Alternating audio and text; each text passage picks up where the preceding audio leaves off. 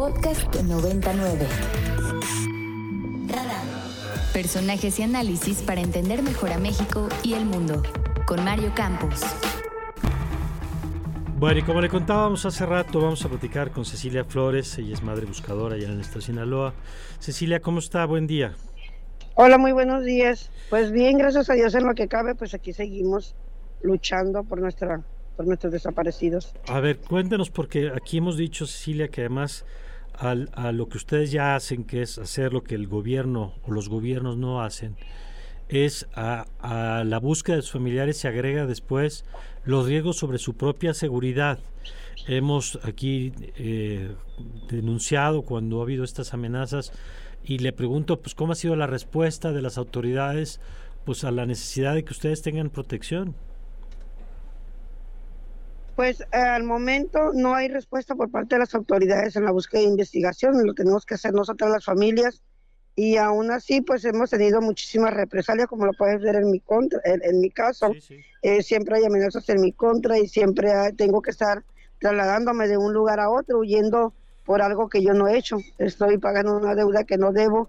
Al desaparecer mis hijos y salir a buscarlos, pues eh, me eché toda este, esta responsabilidad encima a- asumí la responsabilidad que deberían de tener las autoridades y, y ahora pues tengo que estarme escondiendo como un vil delincuente cuando no lo soy. ¿Y no hay ningún tipo de mecanismo de protección para usted, Cecilia? Pues sí, estoy, estoy, estoy integrada al mecanismo de protección de la Ciudad de México, pero yo violo los protocolos al tener que salirme de mi refugio Claro. hacer el trabajo que no hacen las autoridades. Sí, porque usted está haciendo pues, lo que lo que necesita hacer, que es buscar. Así es, ¿Y así el es. protocolo le restringe la búsqueda? Sí, exactamente.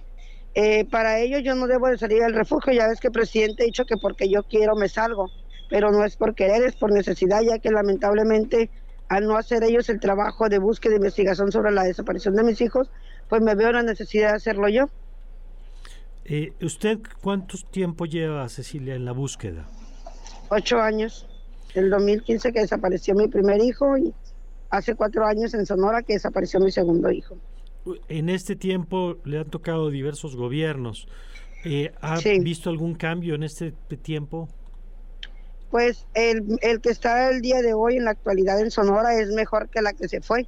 Pensábamos que porque era mujer la Claudia Pablo- Pavlovich iba a hacer algo por nosotras, pero no.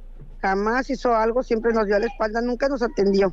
Y creo que el gobernador, a pesar de que es un hombre, pues ha sido más sensible a nuestra situación porque por lo menos nos ha dado las herramientas para que nosotros sigamos la búsqueda. Cuando dice las herramientas, ¿a qué se refiere, Cecilia? Pues a las camionetas, a, la- a las, a las palas, a los picos, a lo que necesitamos para seguir buscando a nuestros desaparecidos. ¿Cuán- Él ha dicho bien claro que lo- no quisiera regalarnos pacas, ni palas, ni picos, que quisiera que, que las fiscalías trabajaran, hicieran su, su trabajo, pero pues al no tener todavía respuestas, por lo menos nos está dando las herramientas para que sigamos luchando. Cuando ustedes hacen la- las labores de búsqueda, Cecilia, ¿tienen acompañamiento de autoridades? Sí, tenemos acompañamiento. Yo tengo una seguridad permanente a las 24 horas. Uno de los temas que se ha puesto en estos días es este llamado pues a los- al propio crimen a que cese el hostigamiento hacia las fa- familias que están haciendo búsqueda y, y esta especie de, tregua o de no sé ni cómo llamarla. ¿Cómo ha visto ese tema? Nosotros lo que estábamos haciendo, estamos haciendo en diversos colectivos del país, es solicitar una tregua de paz a los cárteles, que si ellos tienen una, si, si nuestros, nuestras familiares tienen una deuda con ellos y se la cobran al matarlos, pues que no los desaparezcan, porque al desaparecerlos a ellos desaparecen, desaparecen familias completas y también solicitamos a ellos que pues no amenacen a las madres, que no las desaparezcan, que no las maten, porque al matarnos van a desaparecer la oportunidad de que ellos algún día, si llegan a tener la suerte que tuvieron, la mala suerte, porque se dice suerte, Dios guarde, Sí. las- la mala suerte que tuvieron nuestros desaparecidos y los desaparecen, pues van a matar la oportunidad de que alguien los busque, porque en todos los casos sucede y en todos los estados al momento sucede que cuando alguien desaparece, aunque sea un delincuente, lo que sea, pues inmediatamente las mamás Claro. u- primero le llaman a las madres que a las autoridades. ¿Han Entonces nosotros decimos, si matan a las madres, desaparecen la oportunidad de volver a casa. Claro. Cecilia, ¿ustedes han visto, eh, digamos, a lo largo de estos años, cuál ha sido pues el papel del propio crimen, eh, porque sabemos que muchas veces en las labores de búsqueda pues reciben represalias, en algunos casos pues, ya lo sabemos terribles. Eh, ¿Cuál es la respuesta, digamos, a estas a estas labores de búsqueda? Por parte de las autoridades, pues no, no tenemos respuesta. Nosotros nosotros tenemos que hacer la búsqueda y en muchas ocasiones la respuesta de ellas pues es la revictimización, la eh, empiezan a cuestionarnos el por qué estamos ahí, quién los dijo, quién nos llevó. Eh, pues eh, empiezan ellos a investigarnos a nosotros, en igual de hacer sus propias investigaciones, e investigar a las personas que andan haciendo todo eso. En, en su opinión, Cecilia, con la experiencia pues que la vida le ha dado, porque le ha llevado a esta búsqueda de estos años, ¿qué tendría que hacerse diferente desde las autoridades? Tanto locales como federales? Creo que primero, cuando tuvieran sensibilidad a esta causa, que no vieran a nuestros desaparecidos como unos delincuentes, una estadística, empezaríamos a ver, verdaderos cambios, porque ellos tendrían que hacer su trabajo, porque recuerda que ellos escogieron el lugar donde están. Ellos estudiaron, se prepararon y se postularon para estar ahí, lucharon por ese puesto. Nosotros no luchamos por ser unas madres buscadoras, estamos aquí por necesidad por la necesidad que tenemos de volver a ver a nuestros hijos. Pues yo le agradezco, Cecilia, que nos haya tomado esta llamada.